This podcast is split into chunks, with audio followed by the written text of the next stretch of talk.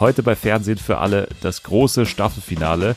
Wir legen euch zwei sehr gute Netflix-Serien ans Herz und Domian kehrt zurück. Außerdem gibt es ganz viele Neuigkeiten zu Disney Plus und mit dabei in dieser Woche die deutsche Janine Pink. Selma, guten Tag. Guten Tag, lieber Dennis. Los geht's. TV for everyone, we really love TV.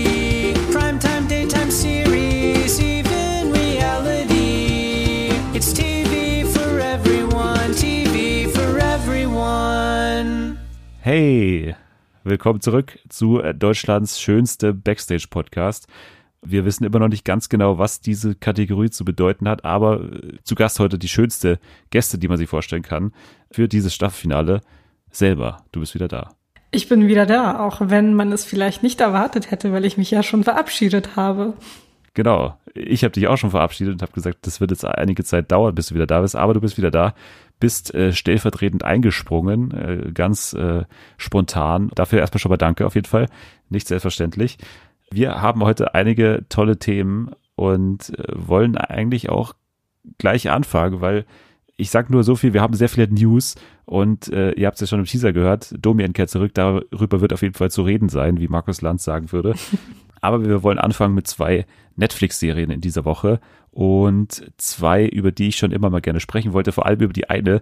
Und ich hatte es nicht mehr für möglich gehalten, dass ich darüber mit einer Person sprechen kann, ähm, weil ich das Gefühl habe, keiner schaut diese Serie, keiner äh, schätzt diese Serie irgendwie wert. Ich rede über Glow. Du hast sie gesehen aber auch nicht auf dem ersten ähm, Anhieb, glaube ich. Also das hat auch genau. ein paar Versuche gebraucht. Ja, es hat äh, zwei Versuche gebraucht. Also ich glaube, ich kenne auch nur drei Menschen, die diese Serie gucken. Und ähm, jetzt bin ich quasi der vierte Mensch. Äh, ja, also ich habe damals die erste, die erste Folge gesehen und die hat mich überhaupt nicht vom Hocker gerissen, weil es mir da irgendwie zu viel Sex war und zu wenig Inhalt. Das hat mich so ein bisschen abgeschreckt. Und als dann die dritte Staffel rauskam, wurde es mir nochmal wärmstens empfohlen und ans Herz gelegt, dass ich der Serie vielleicht noch eine Chance geben sollte. Habe ich dann auch gemacht und es war ähm, eine der besten Serienentscheidungen, die ich dieses Jahr getroffen habe. Und sie passt ja auch zu uns beiden, weil äh, es sind ähnliche, es ist eine ähnliche Geschichte äh, im Prinzip wie bei Orange is the New Black. Die Macherin ist auch beteiligt, Genji Cohen ist auch mhm. daran beteiligt, zwar nicht ganz so involviert wie bei Orange is the New Black, aber auch ja, auf jeden Fall im kreativen Team dabei. Wir können ganz kurz mal sagen, also Glow ist eine Abkürzung, deswegen auch groß geschrieben für The Gorgeous Ladies of Wrestling. Genau. Richtig. Und es geht im Prinzip um Frauen, die äh, ja die Wrestling machen. Die machen das aber nicht äh, sozusagen sportlich. Also Wrestling ist ja nie eine Sportart, eigentlich ist ja immer Show. Aber das mhm. ist hier zumindest noch in der ersten Staffel wirklich äh, eine Fernsehshow. Und dann äh, beginnt im Prinzip die Handlung damit, dass ein Casting veranstaltet wird von Sam, äh, gespielt von unserem Podcast-Kollegen Mark Maron. ähm, der ja den WTF-Podcast macht und wahrscheinlich den größten Podcast aller Zeiten macht. Und der spielt eben Mark Maron, einen abgehalfterten Regisseur aus Hollywood und der jetzt nochmal äh, Erfolg sucht in einer winzig kleinen Show auf einem winzig kleinen Sender äh, mit ganz vielen Frauen, die jetzt Wrestling machen. Ist ja auch keine Prämisse, die jetzt, äh, also würde ich jetzt mal nicht sagen, so spontan, die als auf dich zugeschnitten wäre, oder? Äh, nicht wirklich. Also früher habe ich mich schon ein bisschen für dieses ganze Wrestling-Ding interessiert. So ähm, damals Rey Mysterio, John Cena und so weiter und so fort. Fand ich schon ziemlich cool. Äh, aber dann hat das Genau. und dann hat das Interesse irgendwann stark nachgelassen. Ähm, deswegen war ich, ja, also in der ersten Folge kam das auch noch dazu, dass mich diese ganze Wrestling-Sache nicht wirklich interessiert hat und ich da keinen Mehrwert gesehen habe in dieser Serie. Aber was ja ganz cool ist bei, äh, beim Wrestling generell, dass ja jeder Charakter in der Serie hat auch einen, einen Charakter dann wiederum in dieser Glow-Show, die mhm. da, äh, also diese Show in der Show quasi, die da gemacht wird. Und da gibt es ein paar lustige Charaktere. Hast du einen Lieblingscharakter? Ja, also ich mag zum Beispiel Melrose ganz gerne. Ähm, natürlich Zoya the Destroyer. Äh, wen gibt's denn noch? Äh, Fortune Cookie mag ich auch gerne. Ja. Ähm, also ich finde, also jeder Charakter hat was auf seine eigene Art und Weise. Aber das sind so meine drei Lieblinge, die ich gerade genannt habe. Vielleicht habe ich noch einen Charakter vergessen, aber so wichtig kann der ja nicht gewesen sein, wenn ich ihn vergessen habe. Wie ist es bei dir? Auch ähnlich, also äh, ich bin schon ziemlich bei äh, Sawyer eigentlich. Hm. Ähm, also da muss man auch ganz kurz sagen, das ist so ein bisschen die Hauptfigur eigentlich. Also Alison Brie spielt Ruth, die dann wiederum Sawyer spielt, ja eine russische ähm, eine russische Anti-Heldin im Prinzip, die ja mit stark russischen Akzent spricht. Das ist auf jeden Fall schon mal die Hauptsache eigentlich. Also das ist in der ersten Staffel auf jeden Fall schon mal cool, dass die Hälfte der Staffel eigentlich so im russischen Akzent passiert Hm. und äh, alles von Alison Brie gespielt, die das äh, sehr gut macht. Genau, Alison Brie steht im Zentrum und neben ihr auch die von Betty Gilpin gespielte Debbie. Und äh, die beiden haben auch eine Verbindung, die eben über diese Glow-Show hinausgeht. Die kennen sich nämlich aus dem echten Leben schon mal. Was ist denn da passiert davor? Äh, ganz viel. Ruth, gespielt von Alison Brie, hat mit dem Ehemann von Debbie geschlafen. Und ähm, ja, dadurch entstand dann ein Konflikt, der uns so durch die drei Staffeln begleitet und auf dem auch ähm, die zwei Charaktere der beiden basieren quasi. Genau, also wir haben auf der einen Seite diese ganzen Ladies und es ist wirklich ein großer Cast, ähnlich wie bei Orange is the New Black, also viele verschiedene Figuren, die auch dann immer mehr quasi ausgearbeitet werden im Verlauf der Serie.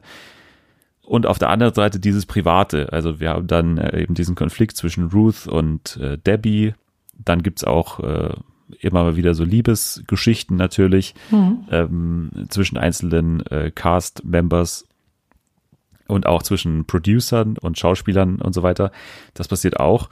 Jetzt in Staffel 3, die ist ja vor drei Wochen oder so rausgekommen, Genau. ist dieses Wrestling-Thema gar nicht mehr so groß eigentlich wie in den ersten beiden Staffeln. Da war das ja schon noch mehr oder weniger die Hauptsache. Also die mussten da ja auch ein bisschen Erfolg haben erst. Also die haben ja alle eigentlich neu angefangen mit Wrestling und haben dann sich so nach oben gearbeitet im Prinzip und ähm, haben sich dann immer mehr Zuschauer auch erarbeitet. Und jetzt in der dritten Staffel geht's ab nach Las Vegas. Also dann äh, geht's ab in ein, in ein Casino, in ein Hotel in Las Vegas und die führen da in diesem Hotel dann eben jeden Tag dieselbe Show aus.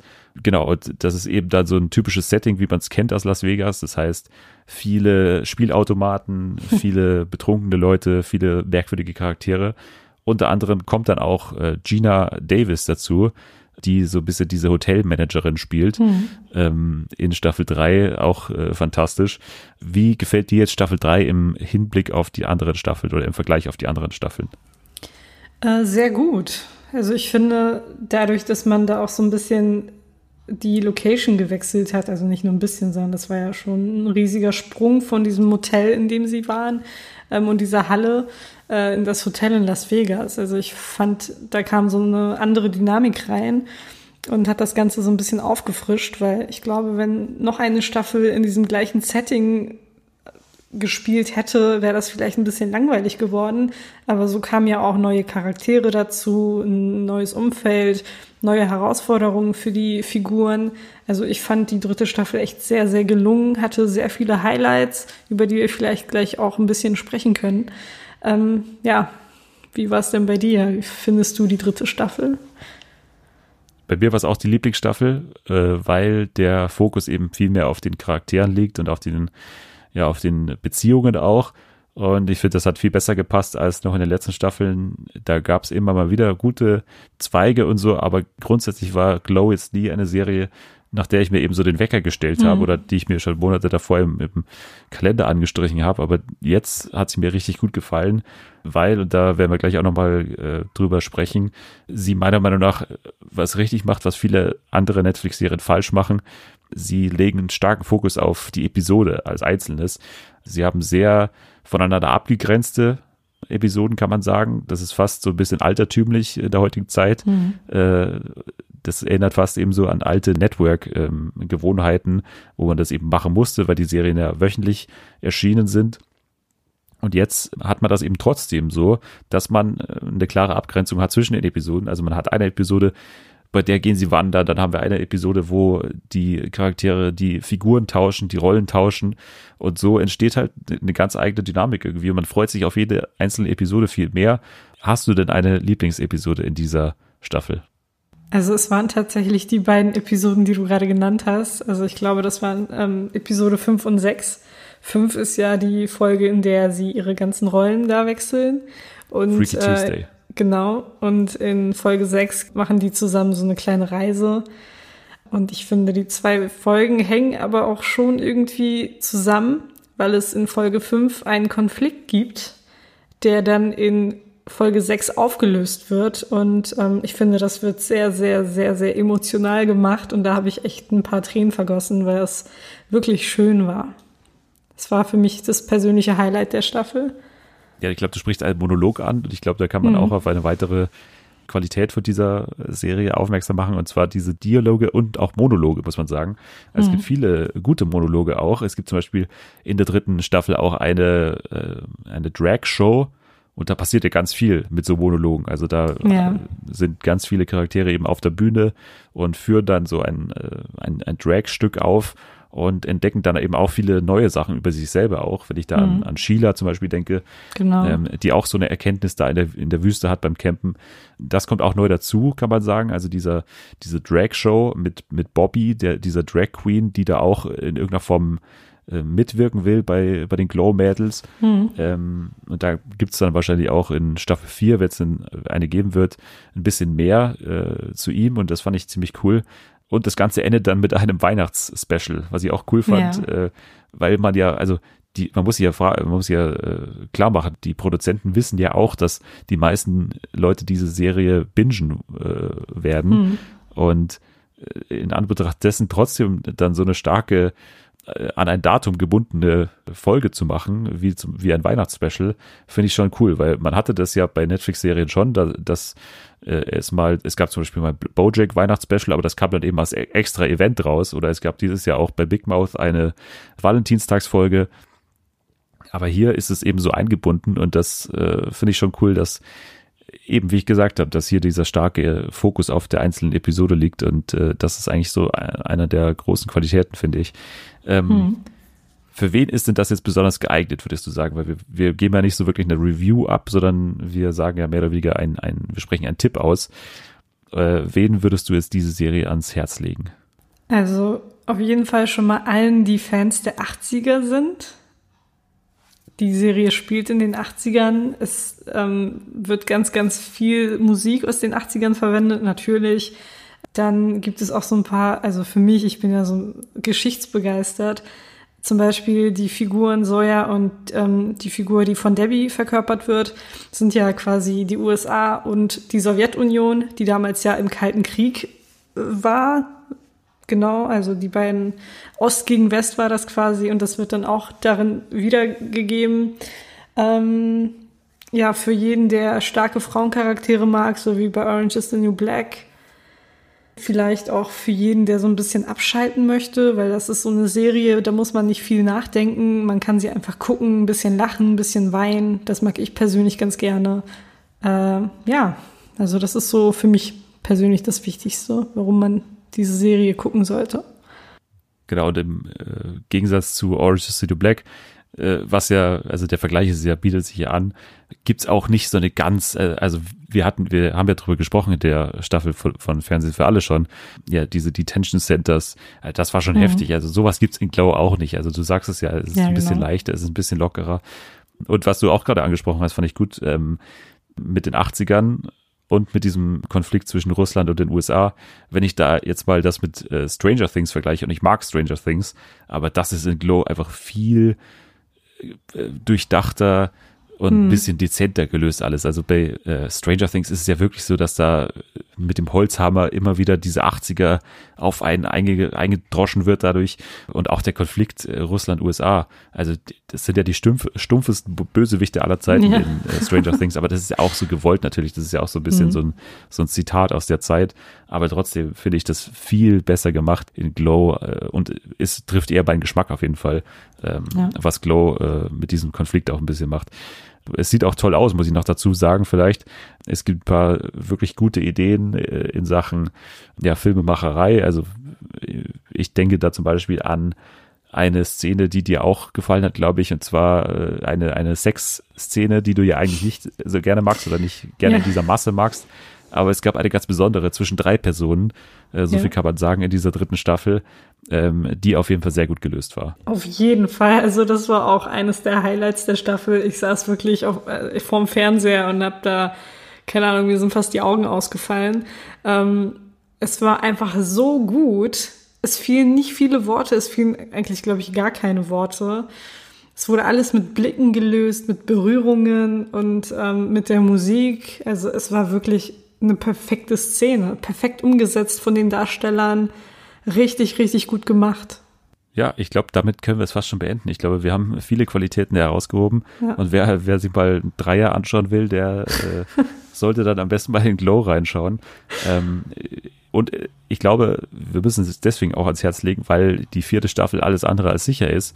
Ähm, es entsteht nicht so wirklich so ein Bass um diese Serie. Äh, es gab in der ersten und zweiten Staffel gab es Nominierungen bei den Emmys. In der, Sta in der äh, Staffel jetzt bisher, oder die Staffel kam ja vor, die kam nach den Emmys raus. Das heißt, es würde eh nicht gehen für die diesjährigen Emmys. Ist äh, ja schwierig, aber für die erste Staffel waren es auf jeden Fall ein paar Nominierungen, die es in diesem Jahr eben nicht gab. Deswegen ist es halt schwer, dass diese Serie auch so ein bisschen ihr Publikum findet. Ich hoffe, dass sie es tut, weil es ist eigentlich hochkarätig besetzt. Alison Brie, Mark Maron, Betty Gilpin und jetzt eben auch Gina Davis. Das sind halt schon eigentlich Ja. gute, guter Cast auf jeden Fall. Ja, ich hoffe, dass, äh, dass sich ein paar Leute noch mehr jetzt durch, vielleicht auch durch Fernsehen für alle, diese, äh, diese Serie anschauen. Es wäre auf jeden Fall schön. Deswegen äh, schaut da rein und ähm, helft dabei, helft zumindest uns beiden, Selma und mir, dass, dass Genau, wir noch eine vierte genau. Staffel erleben. Ihr würdet uns eine riesige Freude machen damit. Kommen wir zu einer weiteren Netflix-Serie, in dieser Woche sehr Netflix-zentriert hier auf jeden Fall. Sagt dir mein Tante überhaupt was? Nein, Nein. nein. Vielleicht habe ich den Namen irgendwann mal gehört, aber ich habe keine Ahnung, worum es geht. Es ist ja auch spannend, weil dadurch erkenne ich ja im Prinzip, dass dein Netflix-Algorithmus komplett anders funktioniert, weil es muss ja eigentlich dann mal, also wenn du in etwa sowas äh, an sowas interessiert bist, müsste es ja eigentlich mal so als Trailer angezeigt werden oder so. Oder ganz oben irgendwo bei dir stehen. Aber anscheinend nicht. Okay. Ähm, mein Tante ist im Prinzip, also wirklich im Prinzip, eine sehr klassische Serie. Es dreht sich um zwei FBI-Agenten, äh, die heißen Holden Ford, gespielt von äh, Jonathan Groff, und Bill Tench, gespielt von Holden McCallany, ähm, und die Psychologin Wendy Carr. Und die sind angestellt oder sind eigentlich die einzigen drei Mitglieder der sogenannten Behavioral Science Unit, abgekürzt BSU, innerhalb äh, der Training Division im FBI. Und die haben im Prinzip die Aufgabe, dass sie ähm, im Gefängnis sitzende Serienkiller interviewen, um halt zu verstehen, wie diese Serienkiller denken und das Ganze eben in der Hoffnung, dass man damit aktuelle Fälle, die noch am Laufen sind, eben, die noch nicht aufgeklärt sind, ähm, dann eben aufklären kann, mit Hilfe dieser Erkenntnisse.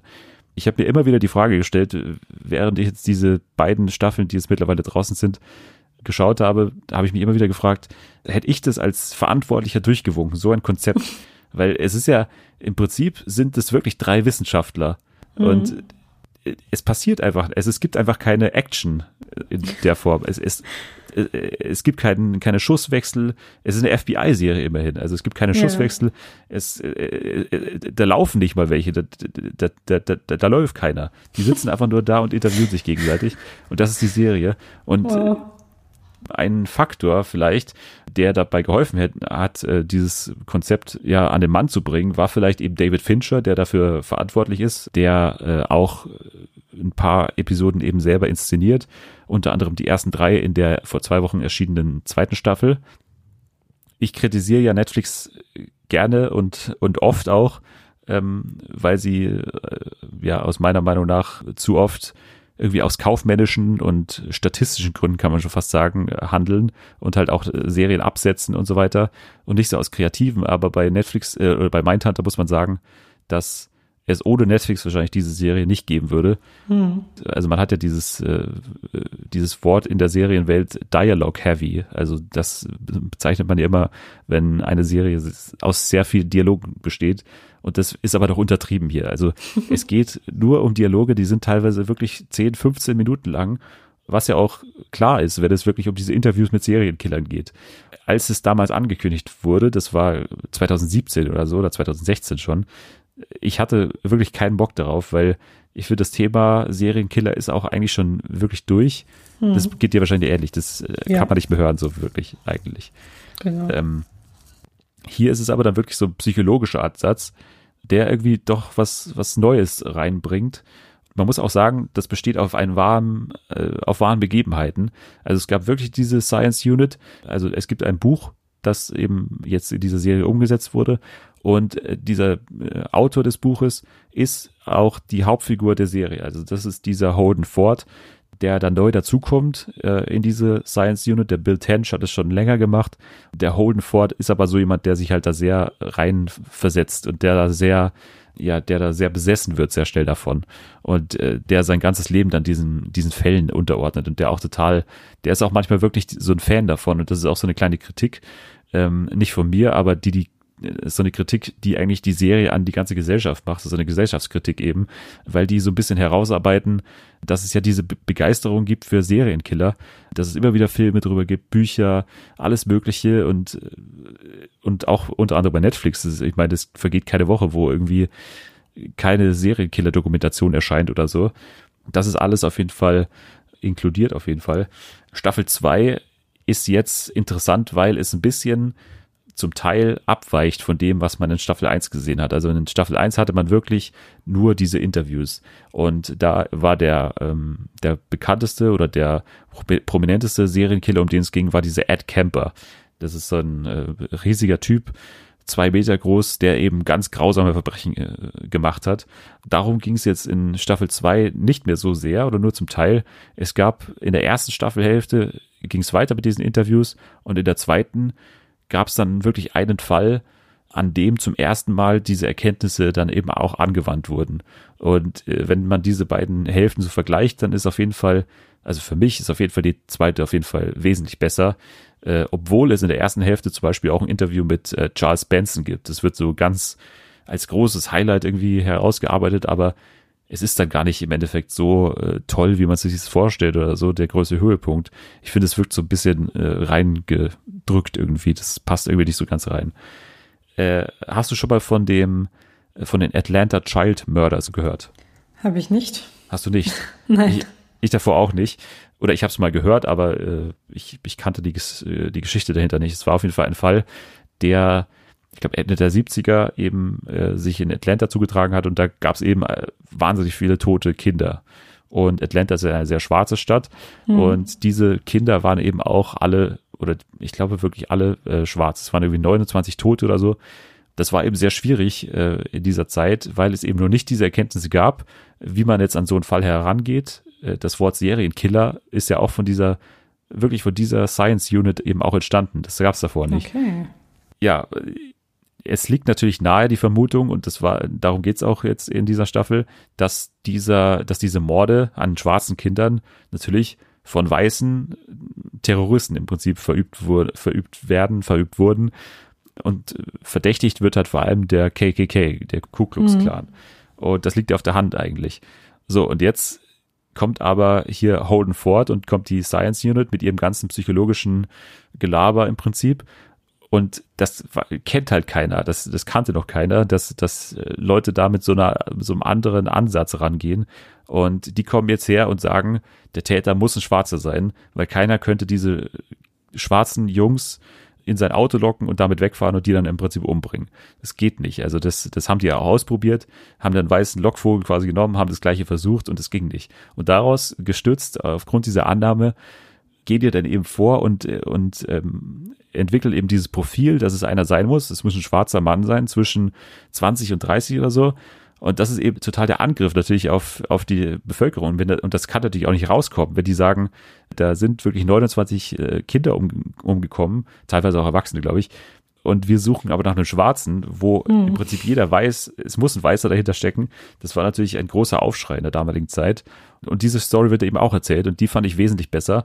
Es geht auch nicht mehr so sehr um Holden Ford, was ich gut finde, weil der so ein bisschen, ja, ist halt so ein bisschen abgegriffener Charakter im Prinzip, den hat man eben oft so einen Polizist, der nicht loslassen kann, der immer wieder äh, in diesen Fall ermittelt, der da wirklich sich so rein versteift und so. Ähm, um den geht's nicht so sehr, sondern es geht mehr um seinen Partner, Bill Tench. Und das ist wirklich einer meiner Lieblingscharaktere bei ganz, in, in allen Netflix-Serien im Prinzip, weil der, er ist einfach sympathisch, er ist ruhig, er ist besonnen, er ist überhaupt nicht, er ist überhaupt nicht rassistisch, er ist nicht, er, er säuft nicht, er, also das hat man ja oft mal bei Polizisten, dass sie eben diese abgehalfterten Typen sind, die auch mehr oder weniger diese Anti-Helden sind und dass er eben gar nicht so ein aufrechter Typ eigentlich. Das heißt aber nicht, dass er keine privaten Probleme hat, also er hat in dieser Staffel sehr viele private Probleme. Jetzt äh, ist dir bestimmt auch schon aufgefallen, dass ich noch keine Frau als Charakter gesagt habe, oder? Das ist dir jetzt, du bist ja jemand, der da auch drauf achtet. hast du. Also am Anfang, die Psychologin hast Genau. du gesagt.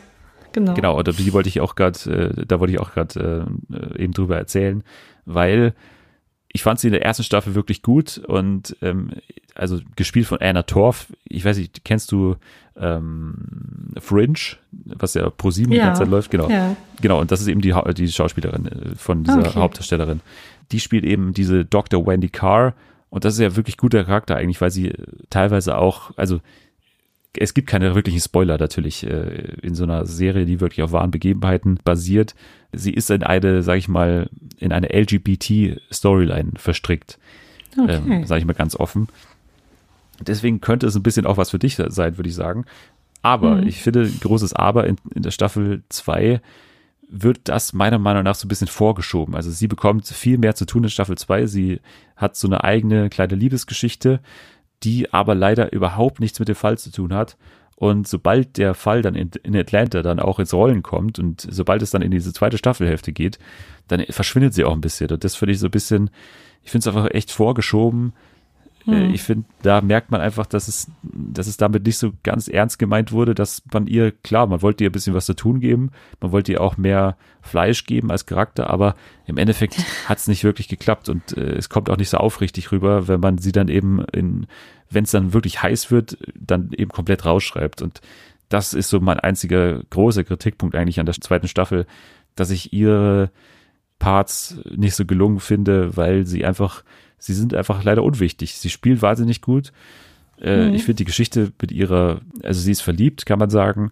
Ähm, finde ich auch äh, schön anzuschauen, aber sie ist halt einfach unwichtig, die Geschichte. Das muss man einfach so sagen.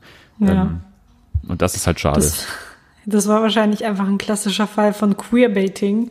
So einfach die LGBTQ-Community da ans, äh, ins Boot holen ähm, für die paar Szenen, die sie da vielleicht hatte mit ihrem Love Interest. Aber ja, ich finde sowas auch mega schade. Wenn ein Charakter irgendwie nur existiert, weil es irgendeine Liebesgeschichte zu erzählen gibt und wenn die auch nicht mal gut ist ähm, und dann die, die eigentliche Storyline untergeht, ist halt, ist halt blöd. Ja, sehe ich auch so. Also, wenn man da nicht ganz so viel Wert drauf legt, vielleicht, dann ist es auf jeden Fall äh, was für Menschen, die sowas gerne haben, solche Serien, Mhm. die im FBI-Kosmos spielen. Mich hat es ein bisschen gestört, aber ich, ich, man kann wirklich darüber hinausblicken, weil die zweite Staffelhälfte mit diesen Atlanta Child Murders wirklich sehr, sehr gut ist, finde ich. Ähm, das kann man auf jeden Fall dann anschauen. Man muss eben so ein bisschen dann den Wermutstropfen dann ertragen. Wem würdest du die Serie denn empfehlen? Also wie bei Glow vorhin.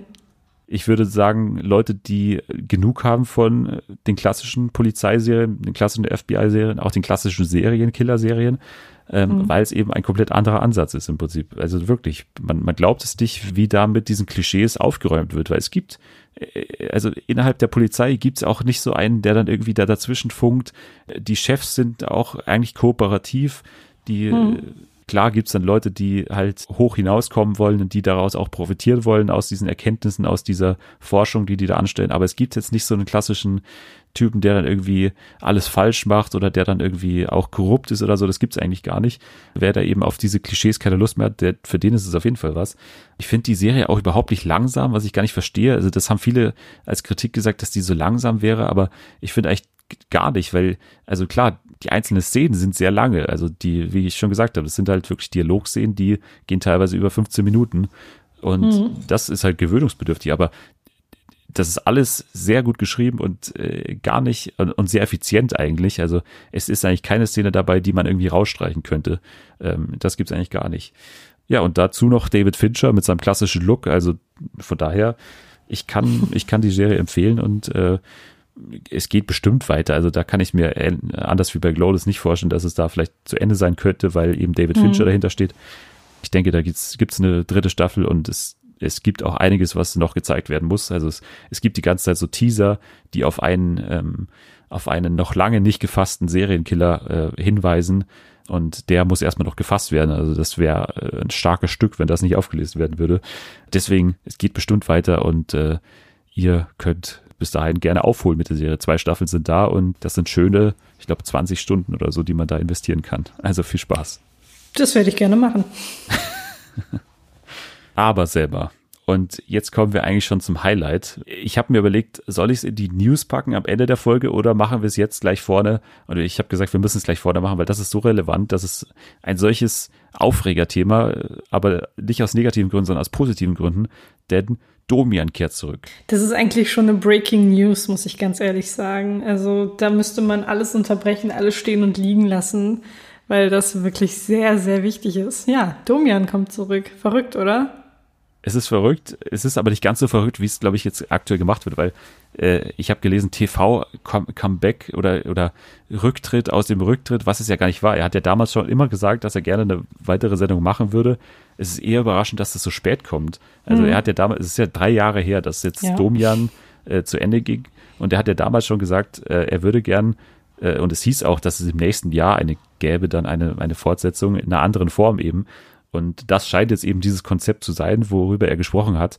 Ja, Domian kehrt zurück. Es wurde angekündigt, dass er eine neue wöchentliche Sendung im WDR erhält. Ab dem 8. November geht's los, immer freitags. Es hieß in dem, in dem Artikel immer freitags im November. Das heißt, es kann sein, dass vielleicht nur aktuell vier Folgen geplant sind, Mhm. weiß ich nicht. Das Ganze soll live sein und ohne Tabus. Also live und ohne Tabus, das war die Ankündigung. Das ist auf jeden Fall Und schon mal. spät. Und spät wieder, ne? Wie letztes Mal. Also die Sendung war halt echt sehr spät. Vielleicht ist die eher so am Abend und nicht in der Nacht. Das weiß man aber noch nicht, oder? Also ich gehe davon aus, dass sie ein bisschen früher sein wird. Ja. Also weil ich, das war ja sein Hauptgrund, dass er aufgehört hat, diese späte Sendezeit. Ja, also ich tippe mal sowas auf irgendwie 22, 15 oder irgendwie sowas um den Dreh. Tippe ich jetzt mal. Aber Freitag ist natürlich auch eine Sendezeit, wo man sagen muss, das wird jetzt die jungen Leute, also Freitag nachts, Freitagabends ist es nicht so die, aber gut, der WDR ist jetzt auch nicht für die jungen Ja. Leute unbedingt die, die Zielgruppe wahrscheinlich. Nee. Ähm, ja, produziert wird's von derselben Produktionsfirma, und das fand ich interessant, die unter anderem für Formate mit Christian Rach verantwortlich ist und für Schlager sucht Liebe. Ja. Äh, das fand ich noch eine gute Information in DVDL-Artikel, weil ich weiß nicht, ich kann mir Domian sehr gut auch als Restauranttester vorstellen, auf jeden Fall. ich mir auch. Ja, äh, aber gut. Es soll am nächsten Mittwoch mehr Details dazu geben. Was können wir uns jetzt darunter vorstellen? Wir wissen ja noch gar nichts. Was tippst du denn? Hast du irgendeinen Tipp? Wie könnte es aussehen? Was würdest du dir wünschen? Also Domian hat ja, beziehungsweise stand so in dem Artikel, dass er offen für neue Geschichten ist. Ich hoffe, also ich hoffe persönlich, dass das so ein bisschen in die Richtung geht wie damals, dass Leute ihre verrückten Sexfantasien oder Geschichten oder irgendwelche andere Sachen, anderen Sachen erzählen. Ähm, das wäre für mich so der Reiz an so einer Sendung. Also du denkst wieder, es wird eine Call-In-Show. Ich weiß nicht, ob es eine Call-In-Show wird. Ich hoffe, es wird eine. Oder vielleicht geht das ja auch in eine Talkshow-Richtung, also dass Leute direkt da bei ihm im Studio sind, nicht übers Telefon zugeschaltet werden, sondern ein persönliches Gespräch mit ihm führen. Unter vier Augen. Ich glaube, das war auch das, was Domian ursprünglich gesagt hat. Also er hat, glaube ich, mal gesagt, er würde gerne eine Talkshow machen mit echten Menschen. Also nicht mit Prominenten, sondern mit echten Menschen. Und das wäre ja ein interessanter Ansatz. Ich bin da nicht ganz so optimistisch, ehrlich gesagt, weil wenn die Leute jetzt echt im Studio sind, dann gibt's auf jeden Fall, also es gibt dann bestimmt auch verrückte Geschichten, aber ich glaube nicht in dieser Form, wie man es bei der ursprünglichen Domian-Sendung gewohnt ist, weil das Telefon war natürlich schon ein Faktor, dass da auch dazu beigetragen hat, dass sich die Leute mehr getraut haben. Also da waren ja teilweise Verrückte einfach oder Verrückte oder, oder Kriminelle teilweise auch haben wir da angerufen und haben ihre Geschichten erzählt, weil natürlich auch das Telefon dazwischen war. Und ich glaube, wenn du da im Studio bist und wenn du da wirklich äh, mit Domian sitzt und mit, dich mit ihm äh, vom Gesicht zu Gesicht unterhältst, ich weiß nicht, das, das könnte schon was verändern. Also ich weiß nicht, ob man die Rechnung so machen kann, nur weil er mit Leuten spricht, die verrückte Geschichten haben, dass dann wieder alles gleich wird. Also das weiß ich nicht. Ja, ich glaube, da können wir uns halt einfach nur überraschen lassen oder auf die neuen Infos warten, die ja nächste Woche kommen. Ja, aber da sind wir, es gibt ja nächste Woche leider keine Sendung, weil wir da weiß, in der ich Pause weiß, sind. Das ist ja gerade, deswegen müssen wir ein bisschen Ärgerlich. spekulieren. Äh, Ja. Ich weiß nicht, also ich stelle mir das, also aktuell vor meinem inneren Auge, stelle ich es mir wirklich so vor, wie eine klassische Talkshow damals mittags, also wie eine Nachmittagstalkshow. Äh, Olli Geißen oder hier Vera äh, mit Domian. Also so stelle ich es mir aktuell vor. Das fände ich ja richtig geil. Also ich bin riesiger Fan dieser Sendungen, die damals liefen. Und ich finde, die fehlen im deutschen Fernsehen. Ja, genau, Vera, Oliver Geißen, Bärbel Schäfer, Arabella. Brit, das waren so, Arabella, das waren so Ricky. Klassiker, Ricky. Und dann gab es halt auch so Sendungen wie Zwei bei Calvas. Also fand ich genial. Ich habe letztens noch auf YouTube so ein Video gesehen, so einen kleinen Zusammenschnitt. Und dann dachte ich mir so, boah, ey, das war noch, das war noch Unterhaltung. Und nicht irgendwie hier, was weiß ich, ähm, die Schulermittler oder mitten im Leben oder sowas. Das ist halt voll schnarchig. Ich vermisse die Talkshows und deswegen hoffe ich halt wirklich, dass das in die Richtung gehen wird, weil das fehlt, das fehlt einfach.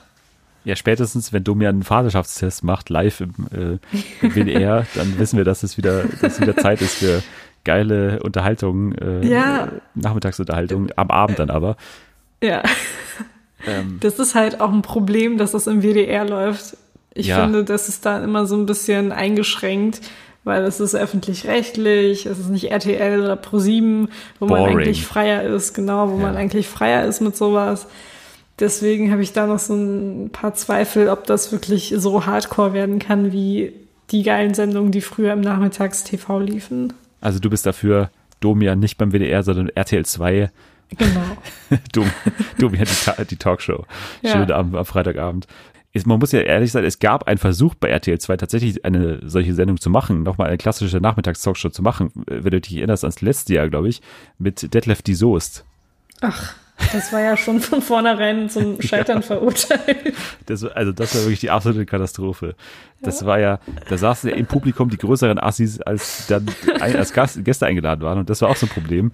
Ja. Äh, ja, das war ganz schlimm. Aber das war natürlich jetzt nur so, eigentlich geckig gemeint von mir, dass, dass Ja. ich mir das so vorstelle. Aber das ist im Prinzip das, was ich mir aus dieser damaligen Idee von Domian gemacht habe. Also, dass er echte, echte Menschen haben will im Studio. Ich hoffe, es gibt kein Publikum. Das ist eine Sache, die ich mir mit Domian überhaupt nicht vorstellen kann. Äh, also Publikum und Domian stelle ich mir komisch vor. Ja, wobei er hat ja auch mal diese Tour gemacht, ne? Ja, ja, stimmt. Äh, Er ist halt nicht so ein, weiß nicht, er ist jetzt nicht so ein Feuerwerk generell als Typ. Also er ist jetzt nicht wahnsinnig Ja, lebhaft. Er, er weiß jetzt, glaube ich, nicht so Massen zu elektrisieren. Das Mhm. weiß ich nicht, das kann ich mir nicht vorstellen. Er Äh. ist ja auch kein Dennis Müller, sage ich da nur. ja. Ja, also ich wäre gern der, der, der äh, Domian des Radios oder des, Ja. des Podcasts eigentlich. Bist du doch, bist du doch schon. Ja, für dich bin ich das, okay. Äh, Du bist für mich dann die Arabella des Podcasts. Wenn Jana die, äh, die Vera des Podcasts ist, dann bist du die Arabella des Podcasts. Ja, ich glaube, wir müssen einfach abwarten. Wir müssen, äh, wir müssen abwarten auf die kommenden Mittwoch. Da gibt es halt mehrere Informationen darüber. Aber allein schon die Produktionsfirma, ähm, allein schon die Sendezeit hoffentlich, aber auch diese Ankündigung live und ohne Tabus, das geht schon in eine gute Richtung, glaube ich. Ich glaube, da Mhm. Ja, wir das auch was ist sehr vielversprechend auf jeden Fall. Twitter wird auf jeden Fall dabei sein. Ja. Und, und wenn Lenzen und, äh, und Domian in einer Woche gemeinsam laufen, dann implodiert eh alles. Boah, ey, ja. da schlägt das Trash-Herz höher, viel höher als sonst. Mal gucken, was daraus wird. Wir werden auf jeden Fall dranbleiben und dann im November hoffentlich live dazu, oder nicht live, aber im Anschluss daran äh, einen Podcast zu machen. Das wäre, das müssen wir uns auf jeden Fall schon mal ankreiden hier im, im, im Kalender. Also der 8. 8. November ist es soweit, dann Domian live und ohne Tabus im WDR. Wir sind sehr gespannt. Wir kommen zu Frage 2. Haben Sie schon einmal Ihr großes Geschäft in der Badewanne verrichtet?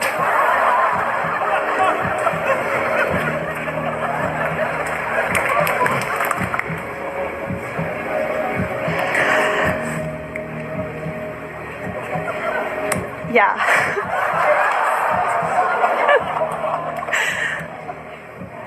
Diese Antwort ist die Wahrheit.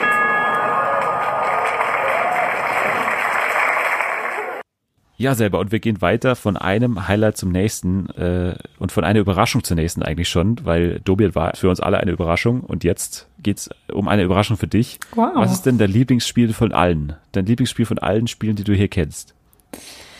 Ähm, Sendungen raten. Ja, richtig. Richtige Antwort. Und genau das habe ich vorbereitet heute. Es gibt eine Mini-Ausgabe von What's Wrong, dem lustigen Serien- oder Sendungsrate-Quiz. Diesmal in der Sat 1 Vorabend Edition, muss man sagen. Nice. In Sat 1 gibt es ab der kommenden Woche zwei neue Sendungen. Bisher lief ja was? Was lief bisher im Sat 1 im Vorabend? Wenn ich das wüsste. Äh, ja, also ich kann es dir nicht verübeln, denn ich glaube, Promis privat, so. das, äh, das lief auch, glaube ich, außerhalb der Öffentlichkeit. Also das war, das war, glaube ich, für drei Prozent Marktanteil oder sowas. Das war ganz, äh, das, das war überhaupt kein großer Erfolg. Also ich meine, wer könnte es ahnen? Wer Ja. könnte ahnen, dass äh, eine Stunde Markus Becker beim Shoppen zuschauen, dass das irgendwie nicht, nicht ganz so spannend ist. Man, man konnte es nicht, äh, konnte man nicht vor, vorausahnen auf jeden Nee. Fall. Und endlich Feierabend ist auch zu Ende. Oh Mit nein. Daniel Boschmann gibt's auch nicht mehr. oh Mann, oh. Schade. Ja. Und jetzt gibt's zwei neue Sendungen, die ähm, da Premiere feiern in der nächsten Woche. Und ich habe dir drei Sendungskonzepte vorbereitet und zwei gibt's davon wirklich. Okay. Also zwei gehen wirklich an den Start. Okay. So, ich fange mal an, okay? Erstes Sendungskonzept trägt den Titel In fremden Küchen. Titel schon mal gut. Ja. So.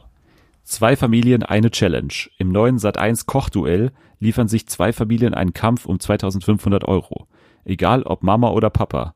Beide Familien wählen aus, wer in fremder Umgebung ein Drei-Gänge-Menü für die übrigen Familienmitglieder zubereitet. Die beiden Kandidaten dürfen dabei nur die Lebensmittel verwenden, die sie in der fremden Küche finden. Foodbloggerin Katharina Engel steht mit Rat und Tat zur Seite und hilft beim Zurechtfinden im, im ungewohnten Terrain. Wer sammelt mehr Punkte bei der fremden Familie? Die Foodbloggerin wird dann bestimmt so fünf Tage vorher da eingesperrt, um nochmal die ganze Umgebung kennenzulernen. Okay, klingt interessant. Du bist auf jeden Fall gespannt auf das nächste Konzept. Ja, ja. Okay. Äh, Das nächste Konzept trägt den Titel Nächste Ausfahrt Liebe. In Deutschlands erster Dating-Show auf vier Rädern, Nächste Ausfahrt Liebe, bringen Paartherapeut Erik Hegmann und sein Team Singles für ein Blind Date im Auto zusammen. Auf der Fahrt steuert das Liebesnavi Polly die beiden mit überraschenden Fragen durchs erste Kennenlernen. Am- Am Ende des Roadtrips müssen sich die Singles entscheiden. Nehmen sie das Taxi nach Hause oder verbringen sie einen gemeinsamen Abend im Hotel? Oder haben Das sie das erste Mal in dem Auto? ja, mit Polly, die Ja. in unser Leben steht. Ja. Okay, Was, was, ja. finde ich cool. Ich würde mich, auch, also sowas würde ich dann auch machen, gerne. Ich würde mich, Also du wirst da teilnehmen. ja, ich würde, ich hätte gern ein Date im Auto. Ich liebe Autos und das wäre genau meine Art von Date. Okay. Greta Thunberg findet das nicht gut, auf jeden Fall, dass du. Das, also diese Show ist auf jeden Fall nicht Greta Thunberg approved. Aber was, wenn es ein Äh, das kann Elektroauto ist? ja, Es kann, auch ein sein, aber- Elektroauto sein. Aber ich glaube, das ist bestimmt so ein, so ein Product Placement Ding, dass da irgendwie so ein, so ein Deal mit Opel und dann Ja. müsst ihr einmal noch hier bei Rewe vorbeifahren und dann gibt's noch bei Penny einkaufen, einmal pro Folge. Äh, das ist bestimmt so ein Ding, was kom Ja. komplett schon vermarktet ist. Naja, nächste Ausfahrt Liebe, das war das zweite Konzept. Und die nächst, das nächste Konzept trägt den schönen Titel Ungelogen. Okay. Egal, egal ob Freunde, Paare, Kollegen oder Familie, Erich, nee, nicht E- Erich währt am längsten, ehrlich währt am längsten. Doch was, wenn die Fronten verhärtet sind und keiner mehr weiß, was er glauben soll? 20 Fragen, 20 Antworten. Zwei Personen stellen sich dem ehrlichsten Gespräch ihres Lebens und erfahren endlich die Wahrheit von ihrem Gegenüber. Experten begleiten das Gespräch, werten die Antworten mit Hilfe eines Lügendetektors aus und deuten die Mimik und Gestik der Kandidaten, um die Wahrheit ans Licht zu bringen. Okay. Erstes Gefühl, Erstes Gefühl, es klingt einfach zu gut, um wahr zu sein. Ungelogen. Ja. Also es klingt halt zu cool für Sat 1. Was? Das, der Lügendetektor-Show ist zu cool. Okay. Also es ist, äh, ich weiß nicht, es ist eine Sendung, die ich mir anschauen würde, aber ich kann mir nicht vorstellen, dass so eine Sendung bei Sat 1 läuft. Also du bist schon mal dabei bei Nächste Ausfahrt Liebe und bist ein Fan von das- Ungelogen. Ja, ja, ja. Und in fremden Küchen gar nicht.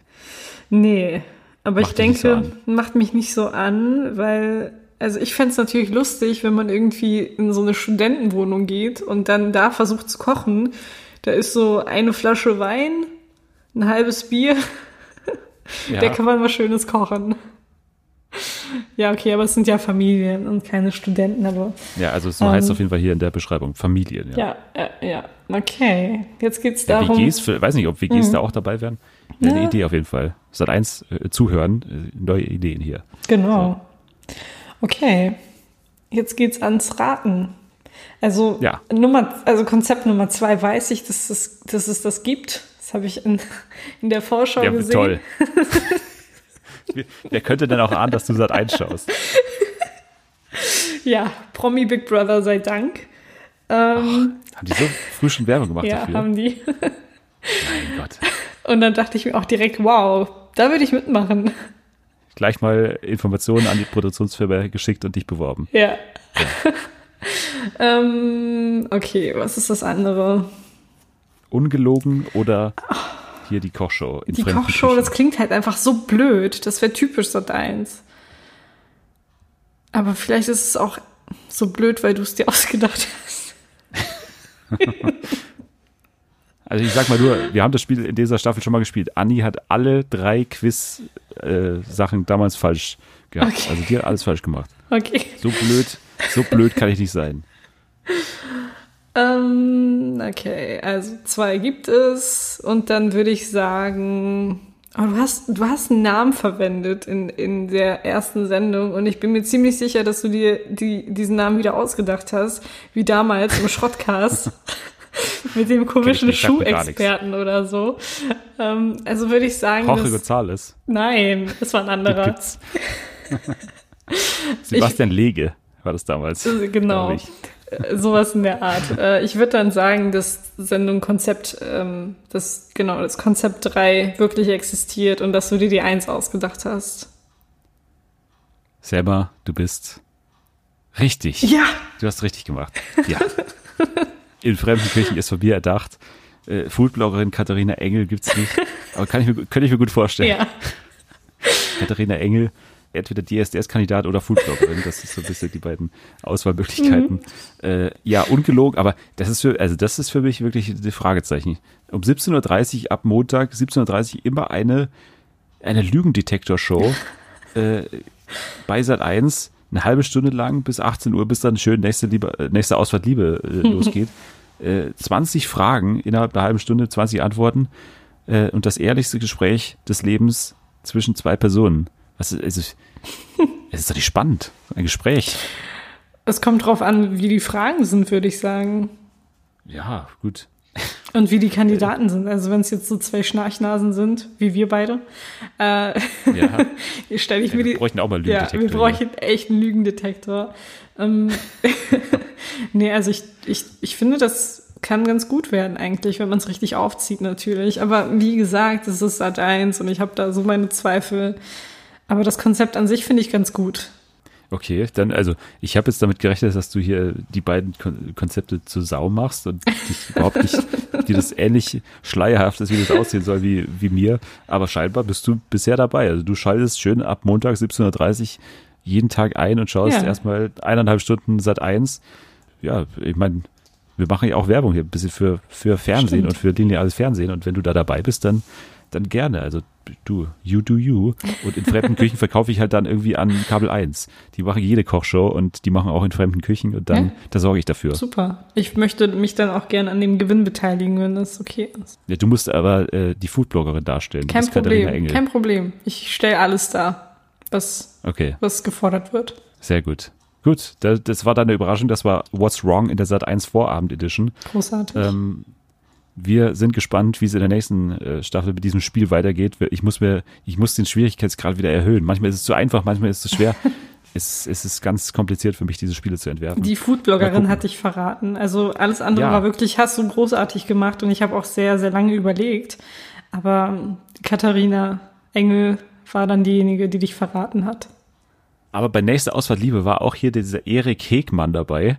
Und ich dachte, also wenn du die, wenn du das Konzept nicht davor gehört hättest, vielleicht, Ja, das stimmt. vielleicht ja. wärst du, wobei das mit diesem Polly schon relativ äh, genau war. Das hätte ich Mhm. mir wahrscheinlich nicht ausgedacht. Ja. So viel Risiko werde ich gegangen. Naja, gut. Wir äh, müssen mal schauen, was sich unsere Spiele-Redaktion für die nächste Staffel ausdenkt. Da ist bestimmt einiges dabei. Und äh, What's Wrong geht auf jeden Fall weiter. So, nach diesem Spaß müssen wir uns erstmal wieder erholen mit ein paar News. Und da ist wirklich einiges geboten in dieser Woche. Und dadurch, dass wir jetzt auch ein bisschen Pause machen danach, äh, müssen wir auch noch ein bisschen was ansprechen hier heute. Erstmal, und das ist, also du hast vorher gesagt Breaking News, jetzt gibt's Breaking Bad News mit, du hast es bestimmt auch mitbekommen, der Ankündigung, dass der Breaking Bad Film schon sehr bald kommt.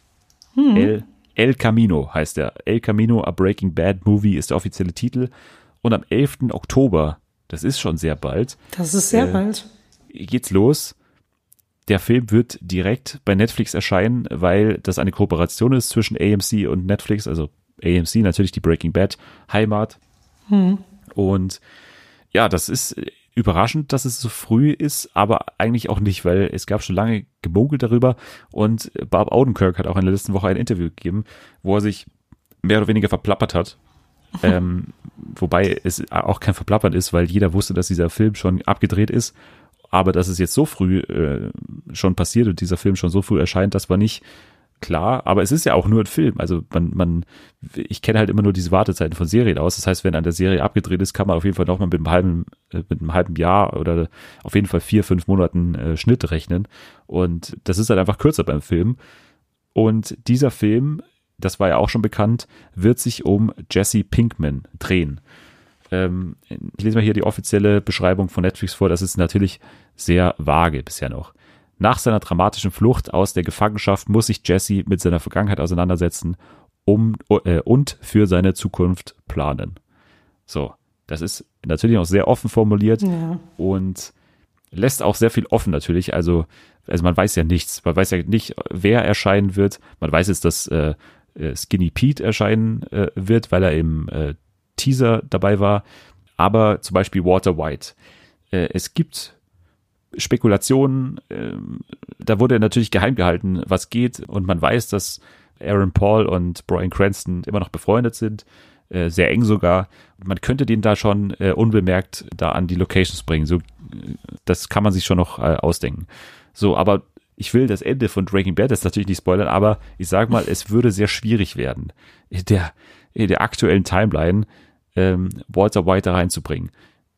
Aber wenn ich hier mir diese Tagline durchlese und da sehe, Jesse muss sich mit seiner Vergangenheit auseinandersetzen, dann kann ich mir schon sowas vorstellen, wie dass Walter White als so eine Art Geist oder als, als äh, Vater Morgana oder irgendwie als, als Vorstellung in irgendeiner Form auftauchen könnte. Kann ich mir vorstellen. Aber grundsätzlich mal zu diesem ganzen Projekt. Ich meine, du bist, du hast Breaking Bad, glaube ich, nicht gesehen, oder? Ich habe die erste Staffel gesehen und ich glaube einen Teil der zweiten. Oh, da, also wenn du an der Stelle bist, wenn du so weit geschafft hast, dann würde ich dir noch mal raten, einen we- weiteren äh, Blick reinzuwerfen, weil ich finde, also meine Lieblingsstaffel, Okay. also Breaking Bad ist ja generell mein mein Universum, wo ich mich, glaube ich, das ist mein Star Wars, das ist mein Marvel-Universum. Das ist das, was ich äh, wirklich, ich habe mir letztens mal die Frage gestellt, in welchem Universum kenne ich mich am besten aus? Und das ist wirklich das Breaking Bad-Universum. Weil Better Call Saul und ich habe da immer Reviews geschrieben und so weiter. Ich, ich kenne mich da sehr gut aus. Ja. So.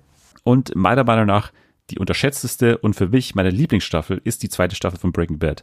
Deswegen, Okay. ich würde dir raten, diese Staffel nochmal zu Ende zu schauen, weil, also, es gibt, äh, also, ich könnte wieder ein Schwärmen kommen hier, aber es gibt Folgen, die aneinander, das sind äh, Folgen, die, die Geschichte geschrieben haben.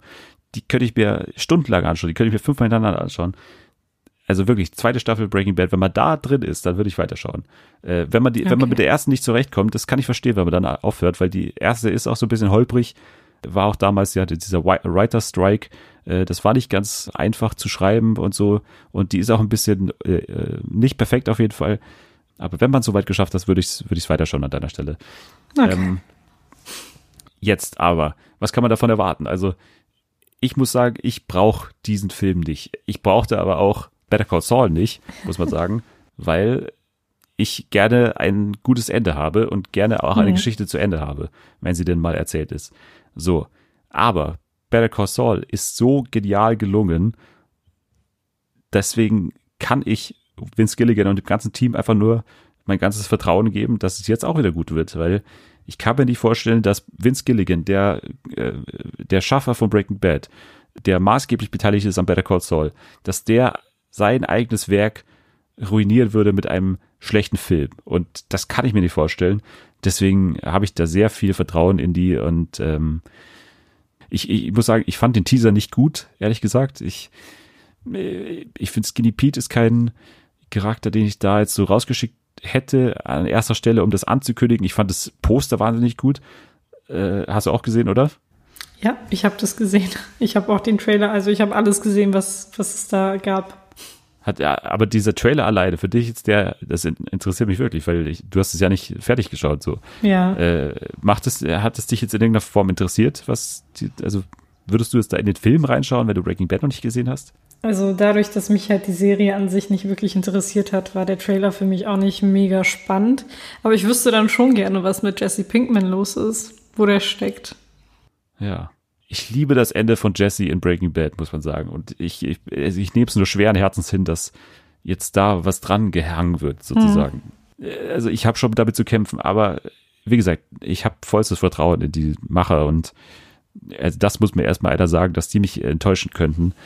Äh, das muss mir jemand zeigen, echt. Ähm, ich freue mich drauf. Also 6, äh, äh, 11. Oktober, wie gesagt, ist schon bald und da könnt ihr drauf schwören, dass wir hier darüber sprechen werden, weil das, äh, also das, da muss ich mir hier noch jemanden suchen, der irgendwie mit mir hier Breaking Bad schauen wird. Das, äh, da brauche ich noch jemanden. Also wenn ihr hier auftauchen wollt und mit mir über El Camino sprechen wollt, dann meldet euch, weil da muss ich mir noch jemanden suchen. Ich glaube selber, du bist da, äh, du bist überall perfekt, aber ich glaube nicht bei Breaking Ja. Bad. Da, ja.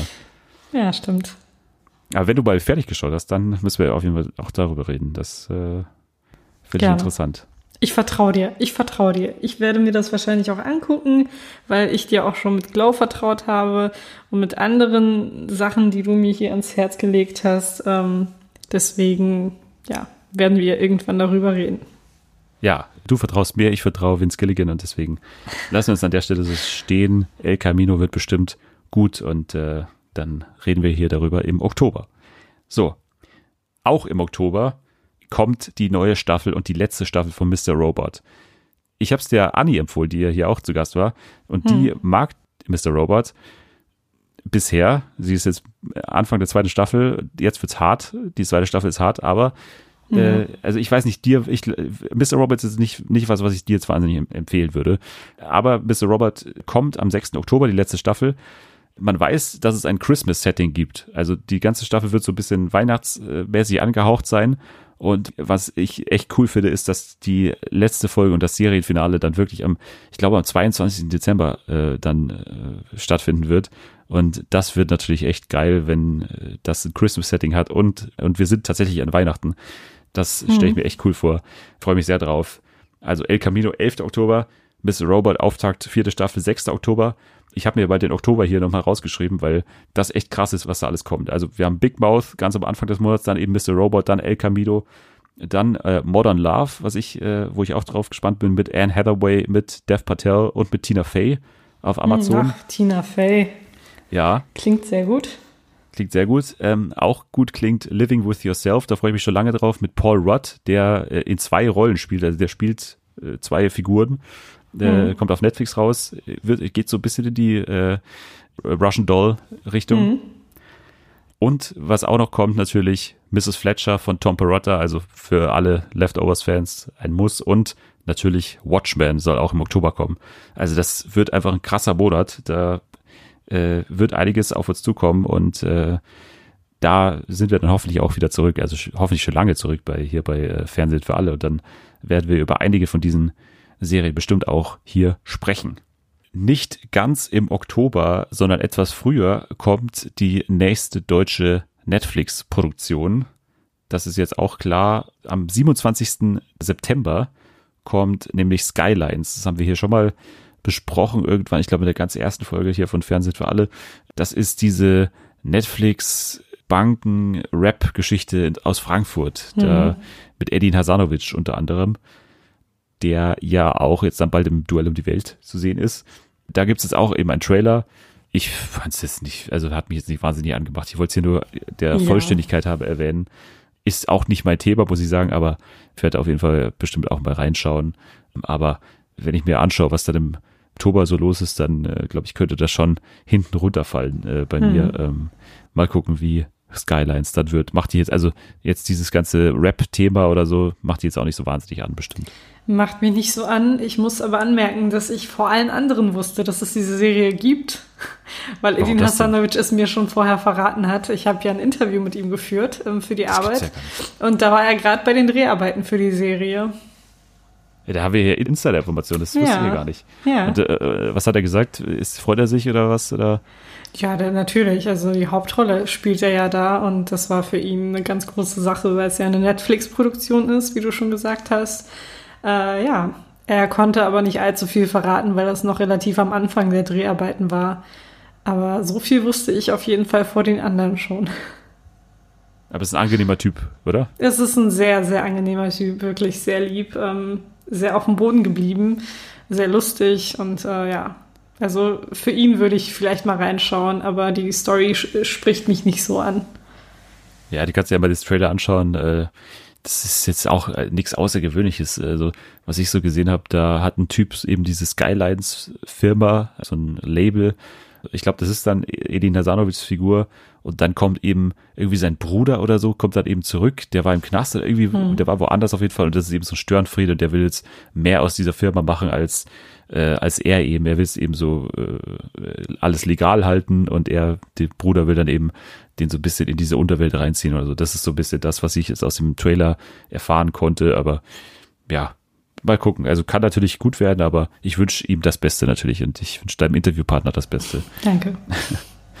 Kommen wir aber, und das hat uns ja auch die ganze Zeit über in den acht Wochen hier beschäftigt, zu den ganzen Streaming- äh, Diensten, die jetzt anstehen und da in den nächsten Monaten auf uns warten. Und äh, es gab viele Infos zu Disney Plus, aber wir fangen mal kurz an mit Apple TV Plus, ähm, weil die zwei Trailer rausgehauen haben. Und ich habe dich auch gebeten, die mal zu schauen, weil es äh, vor allem The Morning Show, weil das ja so ein bisschen auch die die Serie ist, die sie sich ganz groß auf die Fahne schreiben. Also das ist das Aushängeschild mit äh, Jennifer Aniston, Reese Witherspoon und Steve Carell ist halt auch Ja. äh, sehr stark besetzt. Was hältst du denn jetzt von dem Trailer, der jetzt da rauskam? Also, wie du schon gesagt hast, sehr stark besetzt. Mich hat auch äh, gefreut, dass Gugu Mbata Raw, heißt sie, glaube ich, äh, dabei ist. Kennt man ja aus, also die kenne ich zumindest aus der San Junipero-Folge von Black Mirror. Genau. Ähm, ich fand es ganz interessant, aber irgendwie habe ich das Gefühl, dass man diese Geschichte schon mal gesehen hat, die da erzählt Ja. wird. Oder also nicht nur einmal.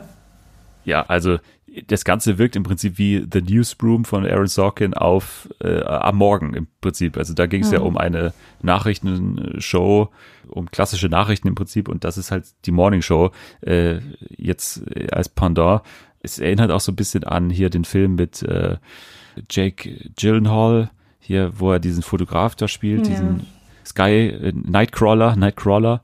Ja, äh, es ist nichts Neues. Ich dachte auch, also es, es hieß auch anfangs, dass es eine, eine Comedy wird. Und das ist jetzt alles so wahnsinnig düster, finde ich. Und ich finde es nicht wahnsinnig attraktiv bisher. Also der, klar, der Cast, den schaue ich mir auf jeden Fall, also ich, wenn das, wenn das für uns frei zugänglich ist und das nicht, also es kostet ja dann 9,99 Euro, wenn es da irgendwie einen Gratis-Monat gibt oder so, ich werde auf jeden Fall mal reinschauen, diesen Streaming-Dienst, aber und wahrscheinlich auch dann äh, App, diese Serie schauen, weil es halt auch die interessanteste ist, die da bisher zum Start verfügbar sein soll, Ja. ähm, finde ich.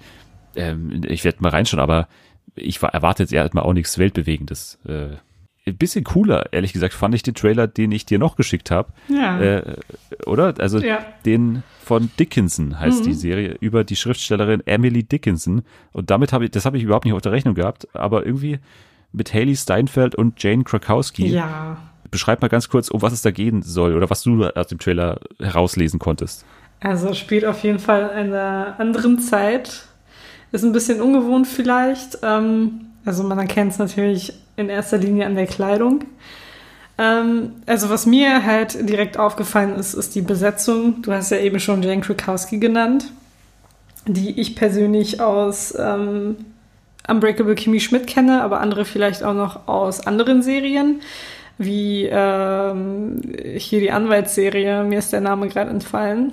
Ellie McBeal Ja. mhm. und äh, 30 Rock oder nicht, da hat sie auch mitgespielt, mit Tina Ja. Fey, genau. Ja, ich glaube auch. Ähm, ja, und wer mir noch aufgefallen ist, ist dieser eine Typ, der in Glow, also in Staffel 3 mitspielt. Der spielt Tex. Wirklich? Ja.